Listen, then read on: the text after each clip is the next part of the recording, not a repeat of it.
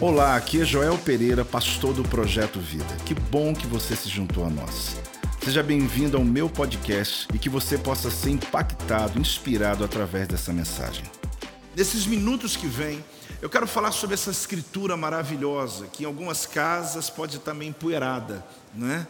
Talvez no painel do carro, está lá guardado no canto da casa, na cabeceira da cama, numa mesa, talvez no teu trabalho, talvez aberto no Salmo 91 na tua loja, mas que talvez você não saiba a usina de poder, a fonte de poder que está do teu lado, que quando você abre tem vida, tem espírito, tem poder, comparado a nada que você já leu na tua, na tua vida.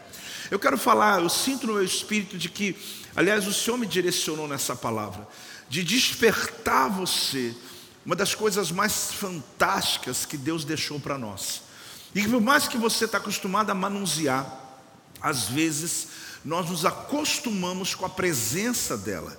E às vezes gostamos do que ela diz para nós, dos textos, das promessas, mas não nos acostumamos a consultá-la em todo o tempo. Timóteo diz assim ah, em 2 Timóteo. Aliás, o tema que eu escolhi hoje é assim que Deus disse. Vamos falar juntos? É assim que Deus disse. O tema está em cima do texto de 2 Timóteo 3,16.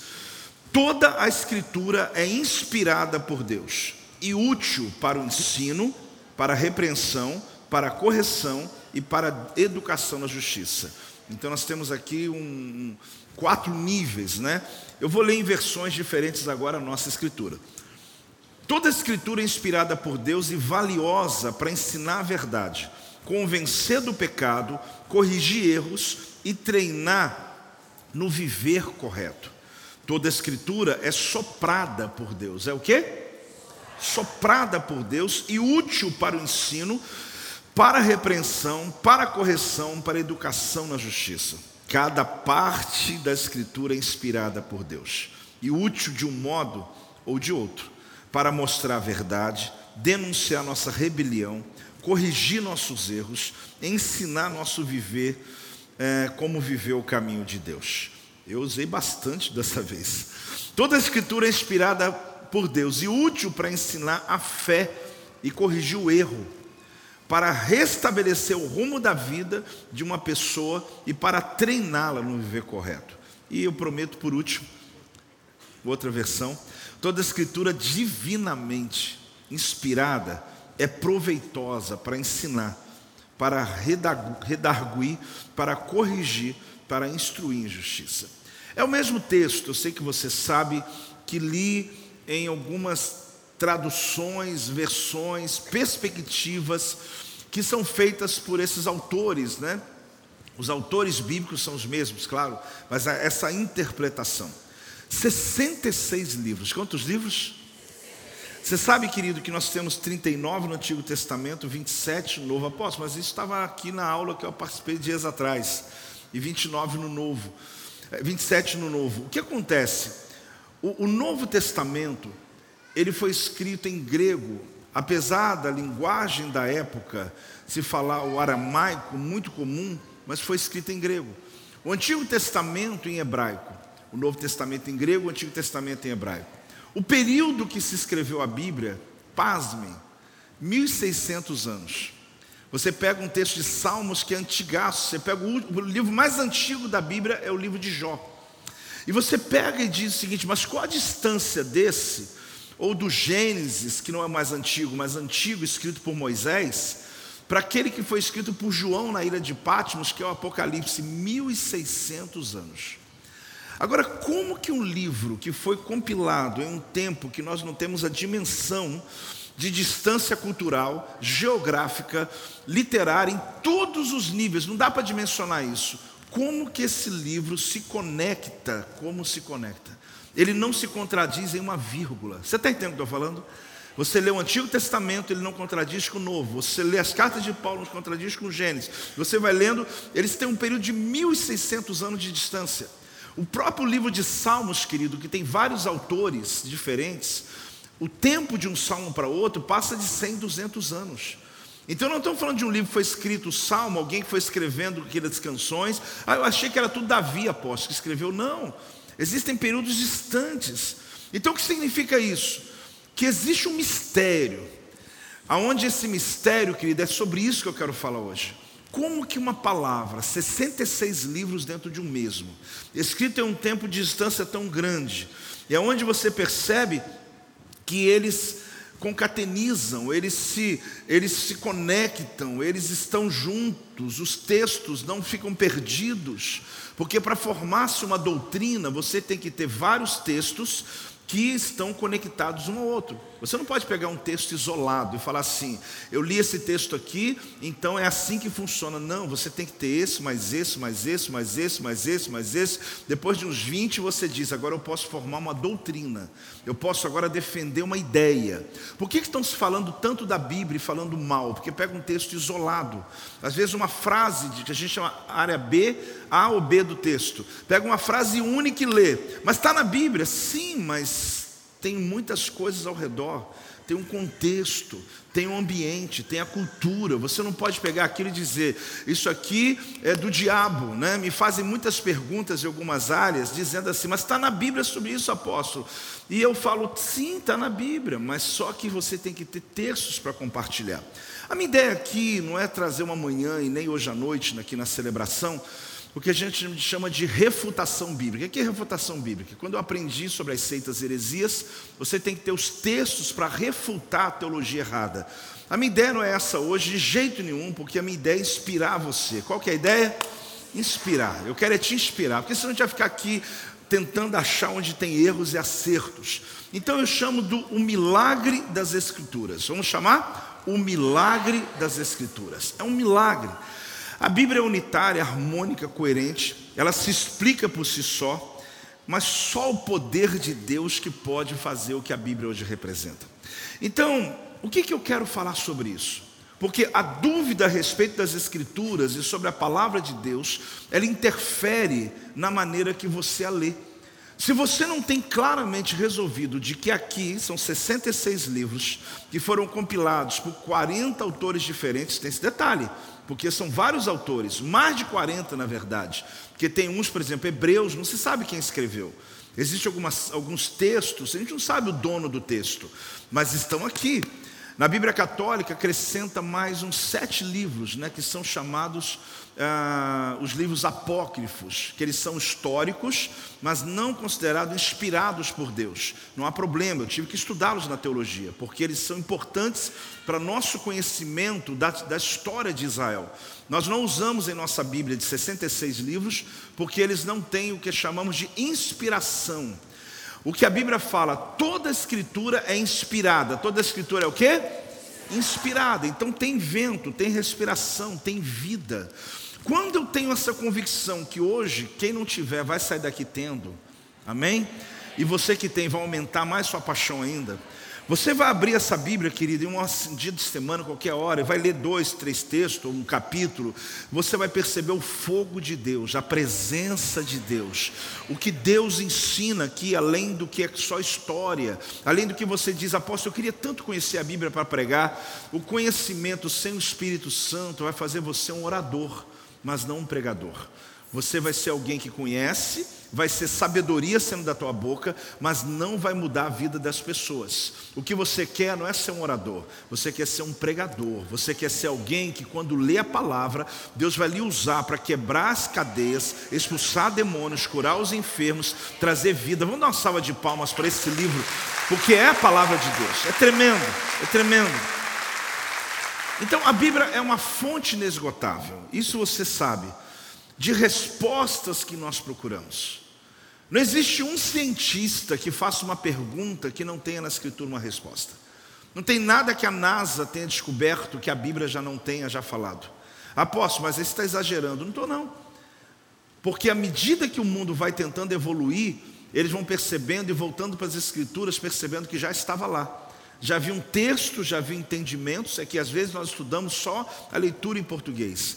Mas quando um rabino abre no hebraico, ele diz: Olha, está claro aqui, porque vai se entendendo o que está se passando, o que está se ensinando nas Escrituras. Mas se tem respostas tão grandes, como nosso mês, né? Os caminhos de Deus são tão altos, os pensamentos são tão altos.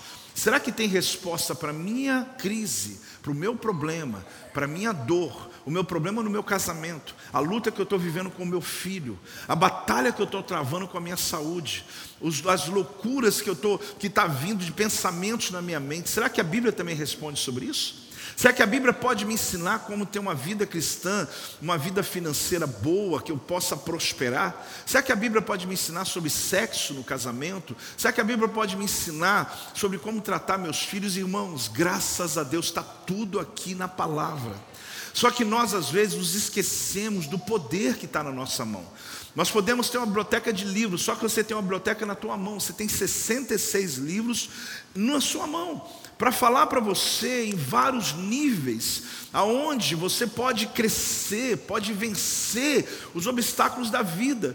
Então existe um argumento, né, um pensamento, uma ideia. Ah, mas a Bíblia foi escrita por mais de 40 autores, mil e poucos anos de diferença de textos ah, em épocas diferentes, usou pessoas completamente distintas, eles também eram humanos, olha bem, humanos, Pedro, Paulo, ah, Moisés, Davi nos seus salmos, profetas como Oséias, eles também têm carne e osso como eu, mas esse é o detalhe, Deus nunca, nunca quis, nunca decidiu que Ele não usaria a humanidade da pessoa, porque todos os autores bíblicos, eles receberam uma inspiração de Deus e escreveram inspirados por Deus. É um ato de fé. Aí você diz, apóstolo, mas é só isso, mais do que isso. Não existe nada que ela contradiz. É isso que eu quero te mostrar. Por mais que você diga, mas são autores, têm seus problemas. Será que aquele autor que escreveu não estava escrevendo para mandar um recado lá para, o irmão dele, para a sogra dele, para alguém? Será que ele não aproveitou e escreveu porque ele estava passando uma luta? Não, ele foi inspirado, passou pela humanidade dele. Sim, Deus faz, Deus não quis mandar um anjo escrever. Deus não quis ele mesmo, mas ele inspirou pessoas. Por isso as escrituras, querido, ela tem para nós a resposta. Preste atenção. Não somos salvos por crer na Bíblia, mas sim pela fé no Cristo que é revelado na Bíblia. Por quê? Porque o diabo conhece a Bíblia e não é salvo. O diabo conhece a Bíblia.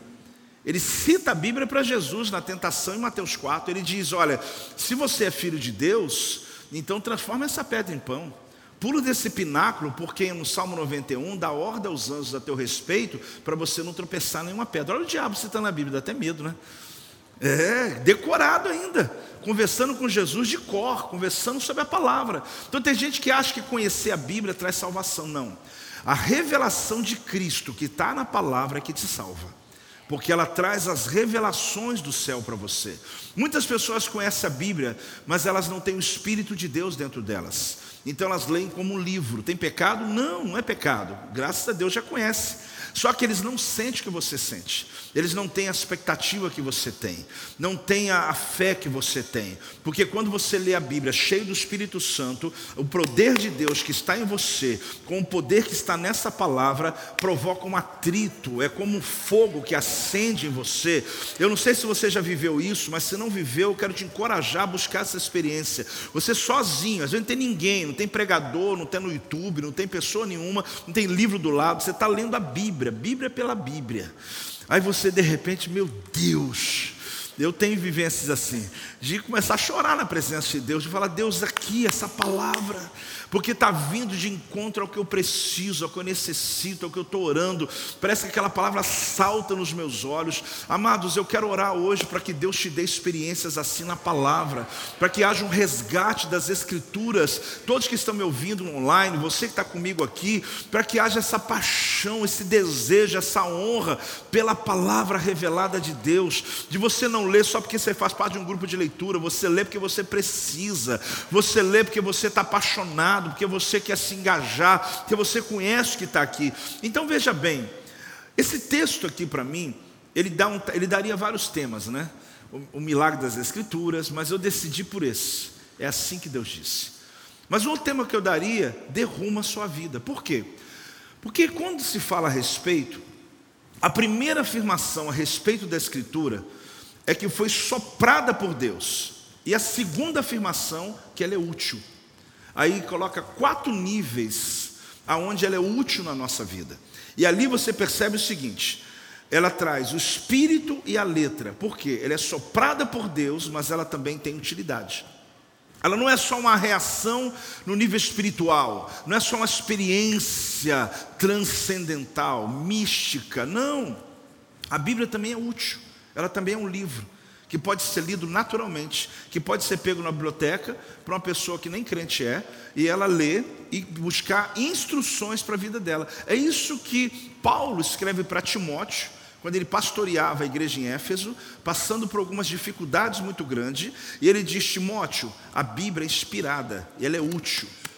Útil, fique tranquilo. Você conhece muitas outras coisas. Timóteo foi muito instruído por causa da avó, mãe, ele foi instruído na palavra, ele conhecia as escrituras. Só que ele diz: existe uma inspiração que é mais do que isso. Não é só o conhecimento da letra pela letra. Por isso que eu leio esse texto hoje, eu estou chamando a existência, querido, que ela, além de ser útil para você, ela possa te inspirar, o Senhor possa se revelar a você, o Senhor possa falar ao teu íntimo, ao teu coração. Você não precisa ser convencido. Quando agora há pouco eu ensinava sobre dízimo, talvez você fique ali, não sei, não sei. Quando você lê as Escrituras com o coração aberto, não seja um pastor te convencer. Na verdade, ela por si só já trabalha a tua vida, já te liberta, já te abençoa. Pode dizer amém aí, é fantástico isso. Então ela é útil, útil para o ensino, para a repreensão, para a correção, para a educação corrigir o que está errado, encaminhar alguém na vereda certa, restaurar a pessoa para o estado correto. Então a, a palavra de Deus, ela põe rumo na tua vida, ela dá rumo, ela dá norte, ela dá direção. Pode parecer coisa simples, mas não é, querido. Nós precisamos disso na vida. Você acordar numa segunda de manhã e dizer: Eu sei para onde eu vou. Você entrar um novo mês e saber: Eu sei como as coisas estão na minha casa e sei o que eu tenho que fazer. Porque o que as pessoas perderam foi o rumo, o equilíbrio. E a Bíblia equilibra. O que, que Deus, tá, o que, que Paulo está dizendo para Timóteo? Então a palavra é útil para ensinar a fé, corrigir o erro para restabelecer o rumo da vida de uma pessoa e para treiná-la no viver correto. Então a gente está aqui diante de um presente que Deus nos deu. Porém, eu quero só trazer à existência algumas coisas importantes. Primeiro, um espírito de engano. Fala comigo? Um espírito de engano. Existe um espírito de engano muito forte. E é claro, o diabo não vai deixar perder. Ele não vai, ele não vai desistir tão fácil. Porque ele não quer tirar a infabilidade da Escritura na sua vida. Ele não quer dizer que a Bíblia está errada, ele quer distorcer a doutrina. É diferente, porque o inferno, o diabo conhece as Escrituras. Então a gente pensa o seguinte: não, não, não. A Bíblia, a, a Bíblia é dos crentes e, e, e o diabo é contra a Bíblia. Não, ele não é contra, não. Ele usa a Bíblia, ele usa a palavra para poder vir contra você. Ele quer tentar, com as Escrituras, distorcer o texto. Então você tem que ficar atento a isso, por quê? Porque desde a geração adâmica, desde Adão, no diálogo que, que Deus tinha com Adão, no jardim do Éden, Satanás ele entra ali usando a própria voz de Deus, a própria palavra de Deus. Então por que, que eu escolhi esse tema? Eu escolhi esse tema porque, não decepcione, essa frase é assim que Deus disse, quem fala é a serpente. Eu vou te mostrar como que ela utiliza essa frase para tentar manipular Eva. Aliás, tentar não, ela conseguiu. E ali nós perdemos aonde o resgate depois é feito. Então vamos lá. O que, que mostra aqui? Uma afirmação que Deus não diz. Gênesis 3:1. Vamos lá comigo? Mas a serpente, mais sagaz que todos os animais selváticos que o Senhor Deus tinha feito, disse à mulher: quem está falando para a mulher? A serpente. O que, que a serpente fala? É assim que Deus disse. Aí ela diz assim: Não comereis de toda a árvore do jardim? Olha a serpente. É assim, ela faz uma afirmação. A estratégia é a mesma hoje. Começa com afirmação e depois lança uma pergunta. Aí as pessoas caem. E está dizendo, mas é, está na minha Bíblia, realmente. Esse texto aí que o, o cara falou na internet, está batendo. Então aquilo que o pastor João ensinou lá está errado aquilo que eu aprendi na minha infância na escola dominical nunca foi certo. Por quê? Porque eu estou vendo ali, alguém pegou um texto isolado, disse é assim que Deus disse, o teu cérebro logo já disse: opa, se é de Deus, deixa eu receber. Aí o que, que ela diz? Assim que Deus disse: Não comereis de toda árvore do jardim, respondeu-lhe a mulher: Do fruto das árvores do jardim podemos comer, mas do fruto da árvore que está no meio do jardim, essa que não pode, disse Deus: Dele não comereis, não tocareis nele, para que não morrais. Então, esse espírito, querido, ah, que traz ah, no meio das pessoas o engano, o encantamento, é exatamente essa distorção que está roubando a sua bênção. Porque se você conhece as Escrituras e a usa para você, você vai ser vencedor. Porque em Cristo Jesus somos mais do que vencedor. A palavra de Deus nos dá promessas como filhos. Só que se eu não conheço, eu fico à mercê da mentira, das distorções e do espírito de engano e vivo uma fé cristã medíocre, medíocre. Em todas as áreas da vida. Eu não reivindico as minhas promessas, mas em nome de Jesus, a minha oração, querido, é que as escamas caiam dos nossos olhos e você tenha paixão pelas Escrituras para não ser manipulado e não ser enganado por aqueles que estão dizendo em nome da Bíblia aquilo que a Bíblia não está dizendo. Apóstolo, mas como que eu vou saber disso? É o que eu vou ensinar você hoje. Então, quando eu escolho esse tema, eu falo exatamente por causa dessa frase que a serpente diz. Agora, veja de fato o que Deus disse. Gênesis capítulo 2, versículo 16 a 17. E o Senhor Deus lhe deu uma ordem: de toda árvore do jardim comerás livremente. Olha o que Deus falou. Qual que foi a frase? De toda árvore do jardim. O que, que a serpente falou? Olha bem o que a serpente disse: Não comereis de toda árvore do jardim. Só que a ordem de Deus foi totalmente avessa a essa. A ordem é: de toda árvore do jardim comerás livremente, mas da árvore do conhecimento do bem e do mal não comerás, porque no dia em que dela comer, certamente o que? Morrerás. O homem foi criado para não ter doença, para não morrer, para não precisar trabalhar pelo próprio sustento. Deus plantou um jardim no Éden, o jardim não é do Éden, o jardim é no Éden. E Deus colocou o homem ali dentro, no lugar, querido, onde tudo que nós precisamos teria. Só que quando Eva peca, por, por causa de uma interpretação bíblica, ela não tinha Bíblia, mas ela tinha a voz de Deus. Porque Deus falou isso para Adão. Olha bem, e Adão falou para Eva. Por que, que eu sei que Adão falou para Eva? Porque quando a serpente falou, ela disse: não, não é isso não. Só que a serpente distorceu o texto e ela caiu no engano, no espírito de engano. E ela colocou a vida dela numa palavra. Querido, eu respeito muitas pessoas que querem o um ministério pastoral. Mas eu não entendo como algumas pessoas desejam como se fosse um status. Porque quando eu subo aqui, eu estou falando de coisas que vão definir a eternidade. Então, como que alguém chega e distorce um texto e joga para todo mundo, aonde pessoas vão pautar a realidade da vida dela na terra e, por não dizer, a eternidade dela numa heresia que vai roubar a salvação dela? Então, isso é tão sério que eu não quero te chamar a tua atenção num culto pesado, não é ideia. Eu quero te inspirar, eu quero o quê? Mas eu quero também te acordar, para que Deus lhe use para esse flow, né? esse fluir de Deus, de uma coisa que Deus nos deu como um presente que hoje vira um jugo. Porque a maneira que a Bíblia é usada, às vezes é para oprimir demais, às vezes para liberar demais. Algumas pessoas que pegam a Bíblia para oprimir pessoas, sendo que Deus não tem nada daquilo, não está ali. Ah, mas é proibido, proibido, proibido, proibido, proibido o quê? E ao mesmo tempo pega a Bíblia para tentar justificar pecados. A palavra de Deus, querido, trouxe equilíbrio para você. Ela trouxe norte para a tua vida. Se você de fato se expor a ela, você vai entendê-la como ela foi escrita. Você não precisa ser um teólogo, estudante profundo, mas se você que tem o Espírito de Deus e tem, lê a palavra dizendo: Deus, eu tenho o teu Espírito Santo, eu entendo algumas coisas, se revele para mim. Sabe o que vai acontecer? Ele vai se revelar para você. Se você estiver disposto a submeter a palavra, sem aquele coração dizendo, vou pegar o que eu gosto, o que eu não gosto, eu jogo fora. Mas de verdade, dizer, Deus, fala comigo, honestamente, você não vai estar debaixo de espírito de engano, de manipulação, espírito de encantamento, que rouba da tua casa a promessa que Deus tem para a sua vida. Esse é um ano, querido, tem passado rápido, né? Mas eu estou reivindicando, é o ano da expansão. Eu tenho reivindicado as promessas para nossa casa. Deus vai fazer fazer o que Ele prometeu sobre a nossa vida. Pode dar uma salva de palmas ao Senhor, dá um glória a Deus em nome de Jesus. Glória a Deus.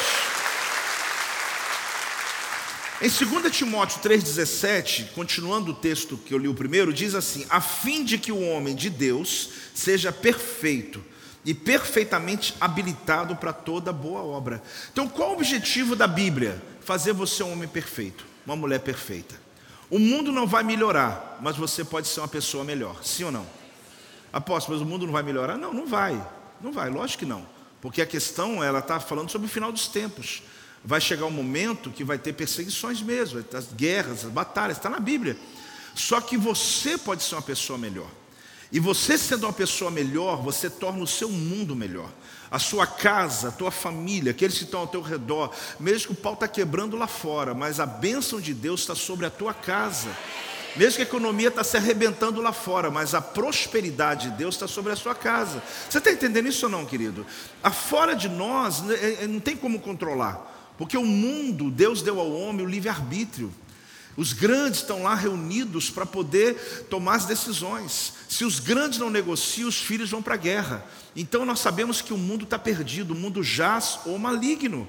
Então, na minha pregação, que não é para desesperar você, pastor, já está me desesperando. Já está me desesperando. Não, pelo contrário. Existe uma redoma chamado ah, o esconderijo do Altíssimo, aonde Deus guarda você na Sua palavra e na Sua verdade, que não importa o mundo que você está vivendo, a época que você está vivendo, o país que você estiver, tem gente de outros países ouvindo, o Senhor te guarda segundo a Sua palavra e a Sua verdade. Pode dar uma salva de palmas ao Senhor, meu irmão. Dá um glória a Deus em nome de Jesus. Fale comigo, o milagre das Escrituras. Se você crê que toda a escritura é inspirada por Deus, eu já te disse, isso vai afetar a maneira que você a lê. Se você crê que parte da escritura é inspirada e outra não, isso vai afetar a maneira que você lê. Você vai ler sem expectativa. A base a base assim, base base teológica sobre a Bíblia é o seguinte: a Bíblia não contém a palavra de Deus. A Bíblia é a palavra de Deus. Uma seita e heresia primeiro começa por aí. O Cristo que nós cremos é criação, o Espírito é força, a Bíblia contém a palavra de Deus. Então, quando você lê um negócio assim, você já pula fora. Você fala, isso aqui eu não quero nem ver o que tem depois. Por quê? Porque a Bíblia não contém, a Bíblia é. Ok? Agora, apóstolo, mas eu já sei, mas tem gente que não sabia. E eu quero te ajudar a saber.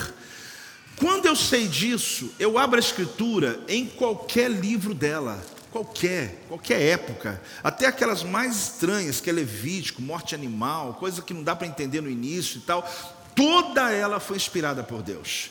Até o livro de Esther, que não tem um nome de Deus em nenhum lugar, não falou nem citação de Deus, mas é inspirado por Deus. É uma história que Deus quer nos mostrar.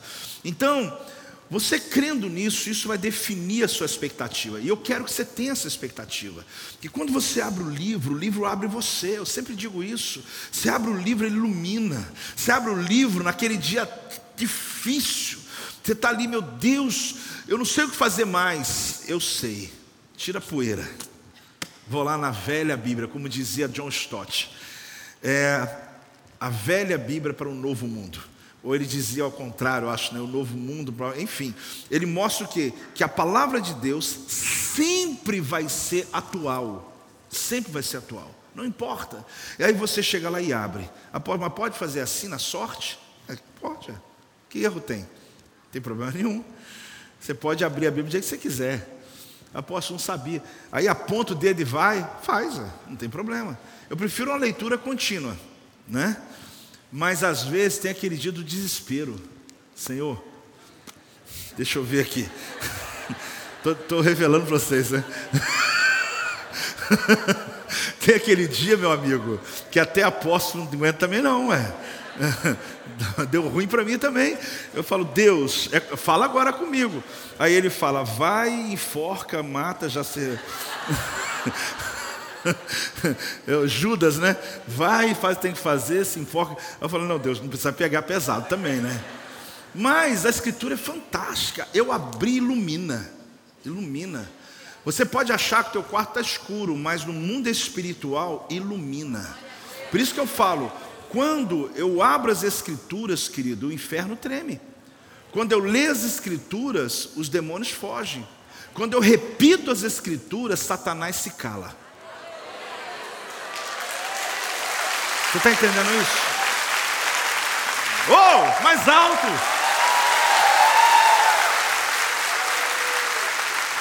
Então, arrepiei aqui agora, porque assim, a ver aquele dia se abriu e começa a ler, o inferno já começou a tremer. Você começou a ler, os demônios já não conseguem suportar o ambiente. Mas o diabo está lá ainda. Agora, quando você começa a falar o que você está lendo, glorificando a Deus com ela, calou o diabo. Calou o diabo. Aí a hora que entra, uou! Dá glória a Deus aí! Meu Deus! Toda a escritura é inspirada, toda, fala comigo, toda. Então não é parte dela, toda ela.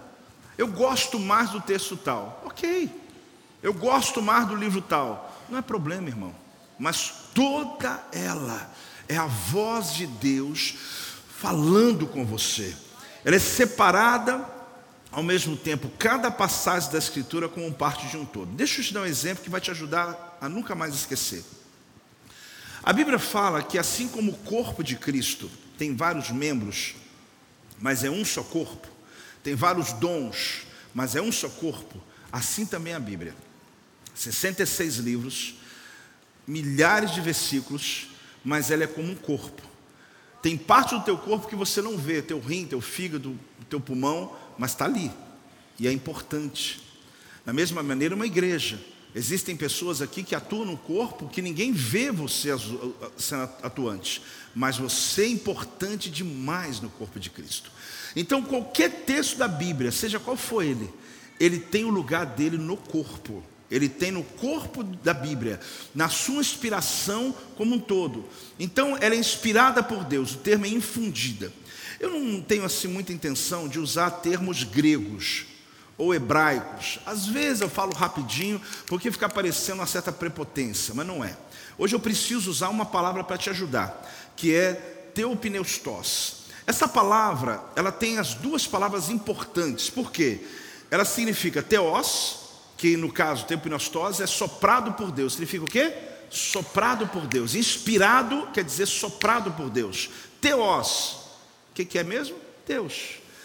Pneustos, soprado só que de pneuma, movimento dinâmico do ar. Então significa o quê? Que soprar através de um instrumento para produzir um som musical. É um sinal de que quando Deus inspirou alguém, é como um instrumentista soprando um instrumento e colocando notas. Deus estava inspirando uma pessoa, soprando nela e colocando as notas, as letras, as palavras dentro. Quem está entendendo? Isso é o termo inspirado no grego. Significa que Deus inspirou, mas não tirou a humanidade da pessoa. Um saxofone está ali, ele é o saxofone. Só que quem dá as notas é o que está tocando, e quem sopra é o que dá o som. Então Deus está dizendo: esses autores são instrumentos na minha mão, eles são verdadeiros, só que eu passei por eles, eu utilizei deles, e a eles tiveram a inspiração e escreveram as Escrituras. Então, Aqui significa o quê? Deus respirando, emitindo sua própria substância para dentro de algo. Isso é inspirado. Eu fico hoje só nessa palavra. Toda a escritura é inspirada, ela é soprada, Deus respira. Então, assim o que? Os escritores estão nas mãos de Deus com esse propósito. Então, não se esqueça: toda escritura é inspirada por Deus. A palavra pneuma, né, que está no texto ali, que está na palavra grega, teos e espírito, quer dizer, é uma palavra forte a palavra inspiração usada aqui. Ela significa vida, força vital, energia, dinamismo. A força que criou continua sustentando. Repita: a força que criou continua sustentando. Então a Bíblia não tem poder lá no passado. Elias orou e de repente aconteceu um milagre que é o fogo do céu. Eu leio hoje, ela está viva igualzinho naquele dia. Isso que é a Bíblia. Qualquer outro livro de Shakespeare que você vai ler, você pode gostar, porque é bonito, as frases são repetidas, eu repito algumas, mas elas são mortas. Por quê? Elas morreram junto com o dono, elas estão aqui ecoando na sua razão, mas a Bíblia não. Quando eu leio Jesus Jesus entrou numa sinagoga e havia uma mulher encurvada, e Jesus liberou, eh, seja livre. Quando eu leio e grito aqui, seja livre, eu estou chamando o mesmo Espírito que atuou naquela sinagoga e vai atuar aqui hoje nessa reunião de forma poderosa. Quem está entendendo isso? Eu quero que você entenda isso. Você olhar esse livro, quando você abrir, perceber a força e o poder que está nele. Só que aí, querido, o que é importante? Cada texto foi soprado por Deus e continua sendo respirado por Deus. Continua Deus falando. Deus continua se revelando. Muita gente diz, apóstolo, me manda os seus livros que você tem, é muito comum. Aí eu tiro foto de dois, três da biblioteca, mando, a pessoa amém, então vou ler agora os livros que eu posso ler. Irmãos, eu leio esse livro aqui, ó. Esse é que eu leio. Esse é o livro que me inspira. Esse é o que me traz respostas. Esse é o que eu apacento essa igreja há 30 anos. Tudo que eu preciso eu decido aqui. E eu quero dizer uma coisa: não dá ruim, não dá errado. Eu faria tudo o que fiz quando eu estou nessa palavra, mesmo que pareça o início difícil. Lá na frente vem a resposta divina. Lá na frente vem o sim de Deus. Lá na frente vem a honra. Eu estou sendo humilhado agora. Eu já vou na palavra. Deus fala: fica tranquilo, meu filho. Vai vir a dupla honra daqui a um tempo. Eu estou lá passando por doença, mas eu levei sobre mim toda a sua enfermidade. Eu vou agir sobre a tua vida vida. Eu vou liberar a palavra, ela está viva, ela está respirando, ela se move, querido. Se apaixone pela palavra e você vai ver como a sua vida vai dar uma girada completa, coisas tremendas. Ah, quem está sentindo a presença de Deus aqui neste lugar? Ah, celebra, celebra, celebra, celebra. Eu amo as Escrituras. Já tentaram comparar as Escrituras a qualquer livro. Assim como tentaram comparar Jesus a qualquer homem. É a mesma comparação. Jesus se fez carne, mas ele é como todo mundo? Não. Ele é o próprio Deus. A Bíblia é um livro de seis, seis, 66 livros. Mas ela é igual aos livros da sua biblioteca? Não. Não tem, não tem como comparar. Porque aqui tem que sopro, tem inspiração. Qualquer outro livro que você lê pode ser de grande valia, instruções para a sua vida mas eles não te dão o poder que está aqui. Por isso, crente, não há problema você ter uma biblioteca e ler, porque é saudável, maravilha. Mas tem muita gente que conhece mais livros, histórias de Cinderela do que o que está na Bíblia. Alguns chegam a acreditar que a história de Davi e Golias, achando que tem a ver com Hollywood, vendo que tem a ver com filme, tem a ver com a novela. Não, está na Bíblia, é, é palavra de Deus, é verdade. Então, a conexão que a palavra tem demonstra a inspiração que ela tem. Fale comigo, a palavra tomou forma. Em João 6,63 diz assim: O Espírito é o que vivifica, a carne para nada aproveita. As palavras que eu vos tenho dito são que? Espírito e vida. Então ele está dizendo o que? O espírito é o que vivifica, a carne não aproveita nada. Agora, quando eu tenho uma palavra, eu tenho vida nela, eu tenho espírito nela. Aqui, a gente lê também em 1 Coríntios 15, 45, dizendo assim: Pois assim está escrito, o primeiro homem, qual o nome dele? Adão foi feito alma vivente. O último homem, ou o último Adão, qual é o nome dele? Jesus. Porém, é espírito vivificante. Então, qual a diferença do primeiro homem para Jesus? É a mesma de um livro comum para a palavra de Deus. Porque Jesus ele vem para trazer vida, provocar vida. O Senhor Jesus, que havia se tornado carne, tornou-se o Espírito que dá vida. Então você descobre o quê? Que quando recebemos como Salvador, crucificado e ressurreto, o Espírito que dá vida, ele entra em nós. Aí usa a palavra inspirar, que é infundir. É aquela palavra grega lá, infundir a vida eterna. Então, quando você recebeu a, as suas palavras, a palavra de Deus, você recebe o Espírito que dá vida. Olha o João capítulo 6, 68. Respondeu-lhe Simão Pedro. Quem que responde? Senhor, para quem iremos? Tu tens as palavras da vida eterna. Então ele está dizendo: para onde, para que ideia, para que outra ideologia, para que filosofia eu vou? Eu não vou para lugar nenhum, porque tu tens, aqui eu tenho palavra de vida eterna. Aqui eu tenho respostas reais para a minha vida. Apóstolo, eu vim no culto hoje, achando que a pregação ia ser sobre alguma necessidade, alguém orar por mim, e eu só está falando sobre a Bíblia, a Bíblia, a Bíblia. Eu estou te dando mais ainda. Eu estou lhe ensinando, querido, aonde a fonte de tudo acontece. Aonde você vai descobrir que não precisa só você ser aquele crente seis horas. Qual crente seis horas? Seis horas por mim, né? Você vai ser aquele crente, eu oro, e não seis horas, você entendeu? Porque você é que vai orar, você é que vai crer, você é que vai profetizar, porque você vai pegar as escrituras com autoridade. Então, quando a gente recebe, é assim. O termo usado aqui, nesse texto que Pedro cita, é a palavra rema. Você sabe o que significa, né? Uma palavra específica para uma pessoa específica em uma ocasião específica. Então Pedro diz: só o Senhor tem uma palavra específica, só o Senhor tem uma resposta para mim. A quem eu irei? As palavras que eu vos tenho dito, ele está dizendo, são espírito e vida. É a corporificação do espírito e da vida. Traz vida às Escrituras.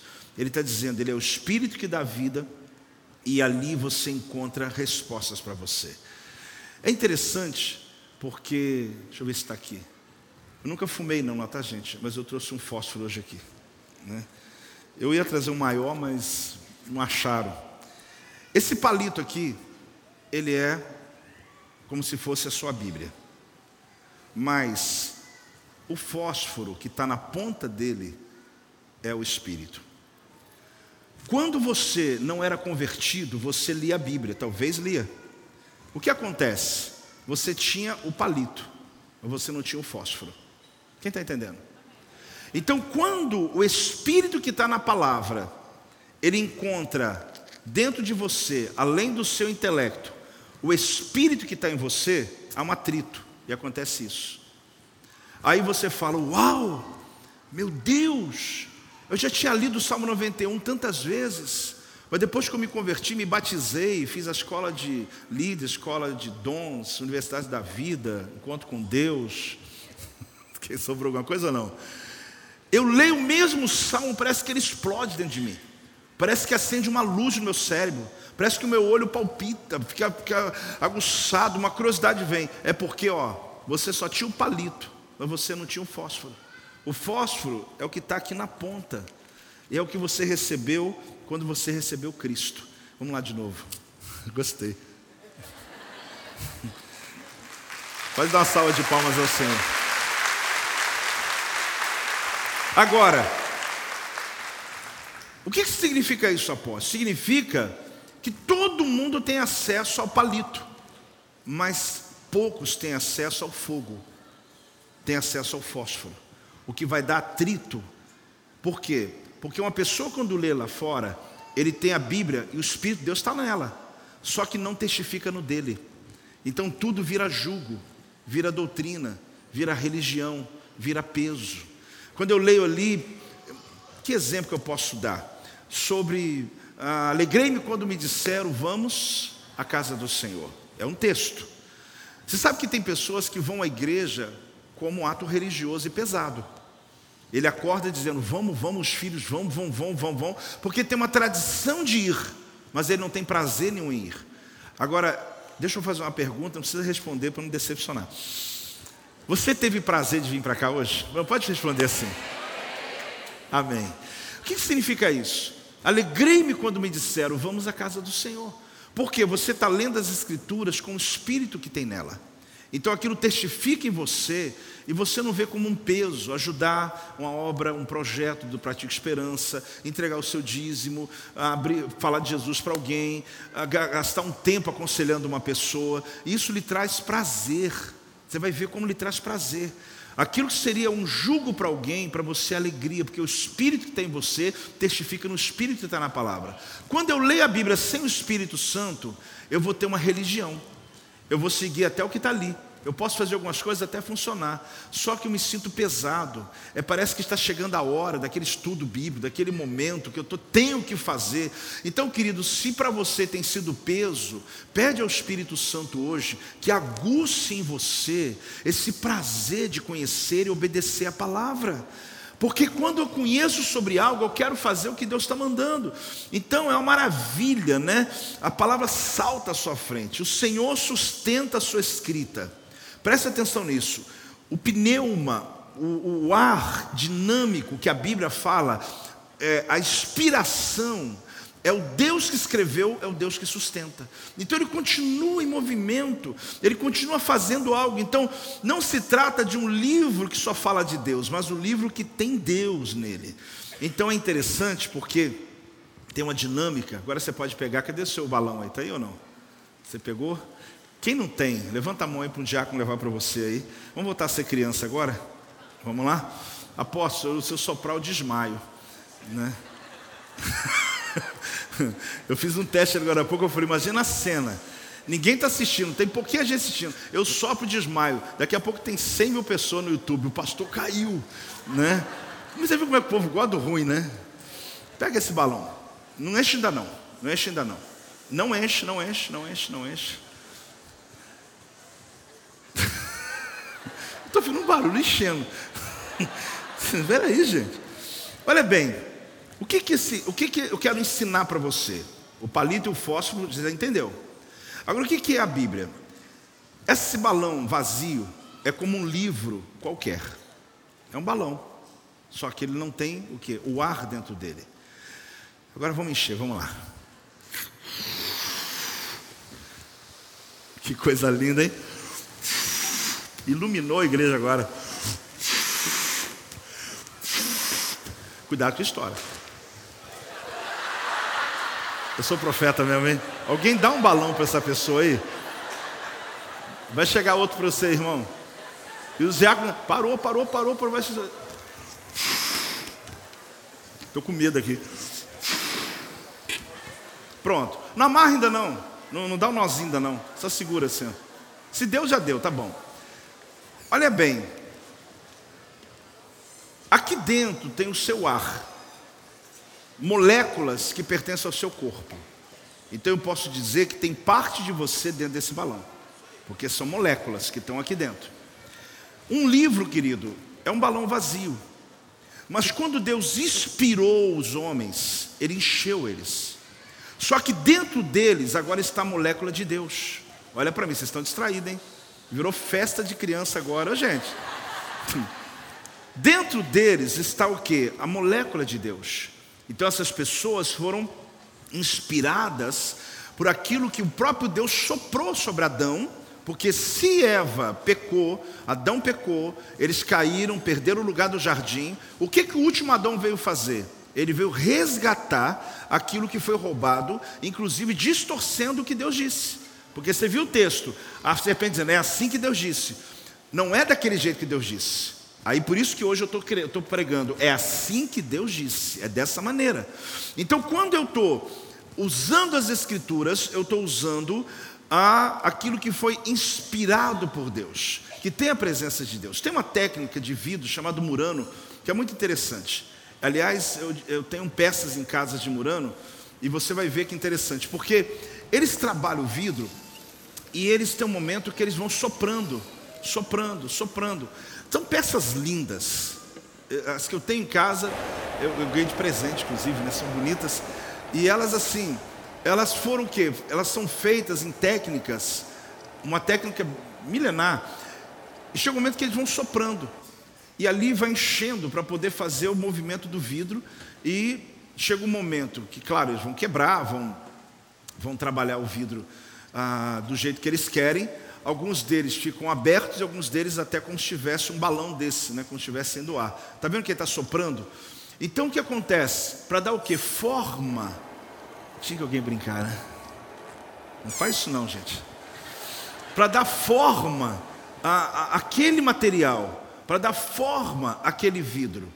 E cada um é de um jeito diferente. Nós temos 66 livros na Bíblia, inspirado por mais de 40 autores diferentes. O que mais escreveu o Novo Testamento foi o apóstolo Paulo. Eles foram cheios de Deus, como uma peça dessa, mas cada uma delas tem uma característica diferente, mas todas inspiradas pela mesma pessoa. Assim, Deus, querido, eu tenho esse balão na tua mão, é para você compreender que o ar que está dentro dele significa a inspiração que está aqui dentro. Deu forma. Se você não sopra, ele ia ficar murcho. Não o seu não, vamos lá, só o meu aqui. Ele fica murcho. Qualquer livro que você lê, por mais inteligente que ele seja, maravilhoso, best-seller, seja o livro de um. É, um, é isso aqui, ó. É isso aqui. Agora você tem na sua casa, do seu lado, às vezes guardado, até empoeirado, a Escritura, a palavra, que Deus soprou na letra. Deus soprou dizendo: tudo aquilo que for falado, eu respaldo, tudo aquilo que for falado, eu abençoo. Nós chamamos de usina de energia. Fala comigo, usina de energia. E eu quero exatamente nessa expectativa mostrar a você a dinâmica, o poder que há nessa fonte de poder inesgotável que é a palavra. Então, esse balão, né, essa, essa estratégia, essa lembrança, essa didática que eu trago a você hoje, é para você lembrar que existe uma diferença. Aquilo que foi inspirado por Deus e aquilo que não foi inspirado por Deus. Porque o ar continua na Escritura, a inspiração continua na Escritura, a palavra continua. Então vamos fazer um teste. Fica de pé, fica com seu balão aí.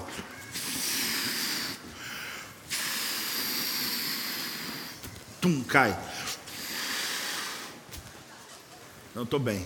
Tomei café hoje. Olha o que diz aqui. Textos bíblicos. Josué 1,9. Não te mandei eu? Ser forte, corajoso, não temas, nem te espantes, porque o Senhor teu Deus é contigo por onde quer que andares. Balança, Senhor.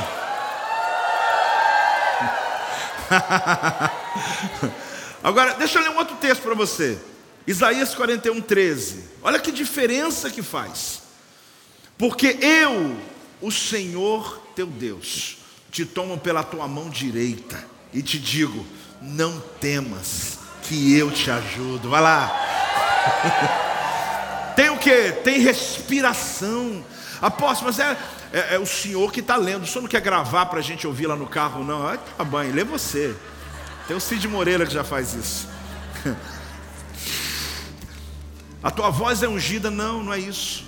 É que eu estou lendo algo ungido, é diferente. Não é minha voz que é ungida, é que eu estou lendo o que já foi ungido. Aí, olha bem, Josué 11, 6. Pode ficar aqui amanhã toda lendo. Disse o Senhor a Josué: Não temas diante deles. Olha, Deus está mandando falar isso para você aqui.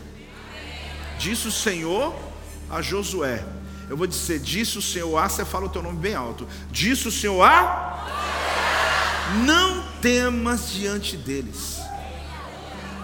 Porque amanhã, a esta mesma hora, já os terás traspassado diante dos filhos de Israel, os seus cavalos já retarás e queimarás os seus carros. Balança aí, ó. uh! Dá um glória a Deus! Agora, vamos dar um nozinho aí, vai. Se não souber, pede ajuda. Ai meu Jesus. Quem trabalhou em loja, em festa, aqui deu certo. O que é que acontece? Dá uma bola para essa pessoa. Vamos ver se ela se conserva até a hora de ser embora, pelo menos. Né? Te deram não, Stephanie? Como é que você ficou sem? Ah, furou? Por favor, alguém ajuda aqui. Não pode ficar ninguém sem, não. Quem está sem a bola aí? Sem um balão? Levanta a mão aí você ganhar o seu. Gente, quem aprendeu hoje sobre as Escrituras? A minha oração, essa aqui, essa metáfora de um balão vazio, um balão cheio, é para você saber que Deus continua sustentando o que Ele soprou. Você está entendendo? A forma que Ele deu, Ele continua dando até hoje. Não importa que o Gênesis a gente vai entrar agora no ano 5773, dia 25 de setembro. Eu explico sobre isso outro dia, para não bagunçar sua cabeça. Não importa se a humanidade, essa humanidade, tenha quase 6 mil anos.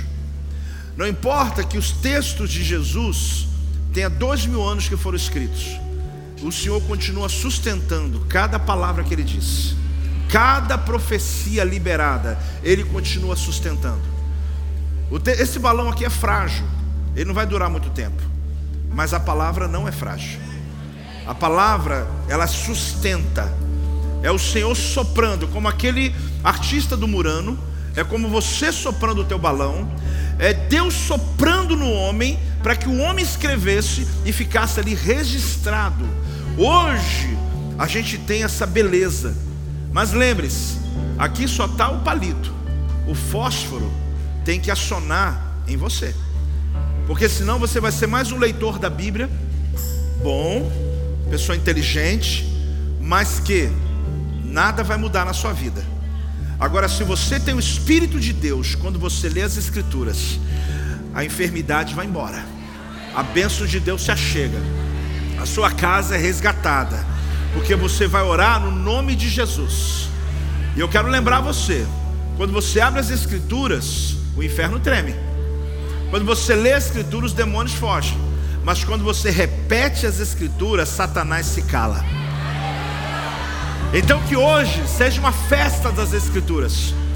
Que seja essa igreja hoje celebrando, que esse domingo hoje, o projeto Vida dedique essa reunião e quantos vierem hoje seis horas e quantos estiverem em casa, celebrando a palavra de Deus. Que você se apaixone por aquilo que me apaixonei há muitos anos atrás. E que eu já li várias e várias vezes, mas eu não canso de ler. Porque todas as vezes que eu abro, ela me abre no meio ela trabalha a minha vida, trabalha a minha realidade. Então, vamos lá, vamos fazer um dinâmica aí. O pessoal da foto que aproveite, o pessoal da filmagem que aproveite. É, quando eu contar até três, você vai jogar lá pro alto. Apóstolos, eu queria levar. Aqui cair, tu pega. Aqui chegar na tua mão, não precisa brigar, não, tá, irmão? Não precisa brigar, não, você vai estourar. Eu tenho que acabar esse culto logo, senão acaba. Vamos fazer uma bagunça santa aqui? As Escrituras, querido, ela é essa verdade que o mundo precisa conhecer. O mundo será liberto. Tem muita distorção acontecendo, tá, gente? Inclusive, esse mês é um mês importante na política do Brasil. Ontem eu vi um pastor usando o texto de Miquéias para poder falar a respeito de um candidato que tem tudo contra a Bíblia. E eu falei, como que ele conseguiu distorcer o profeta Miquéias? Porque o profeta Miquéias deve estar se mexendo no túmulo. Aí eu li o texto e falei, como que ele conseguiu pegar esse texto para poder dizer sobre justiça social a um partido que hoje é totalmente contra todos os princípios da palavra e que crente não tem como votar. Aposto, não é assim que eu penso, irmão. Desculpa, se você tem o Espírito de Deus e vai lá votar num partido que é a favor do aborto, que é totalmente contra as escrituras, contra a família, você não é crente, meu irmão. Você não é crente. Você é crente, de jeito nenhum. Ah, mas eu não penso. Aposto, você devia ter acabado o culto dois minutos antes. Não acabei. Por quê? Porque, irmão, é uma questão de coerência, inteligência e Espírito de Deus que está em mim. Eu não preciso de gostar de ninguém, não. Precisa gostar do presidente atual, não. Precisa gostar dele, não. Tem gente que acha que tem que apaixonar por ele. Tem nada a ver uma coisa com a outra. Você tem que entender a ideia, entender, meu Deus, eu vou expor meus filhos a um negócio desse, pelo amor de Deus. Mas vamos lá, vamos fazer a festa para acabar bem. Eu vou contar até três, tu vai jogar pro alto, a gente vai fotografar, tu dá grito, tu dá, faz festa. E vamos celebrar hoje as escrituras. Vamos celebrar a palavra de Deus. Um, dois, três.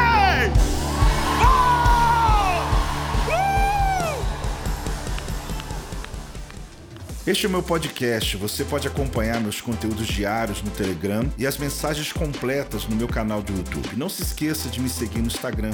Compartilhe essa mensagem com outras pessoas e lembre-se: quem se adianta, governa.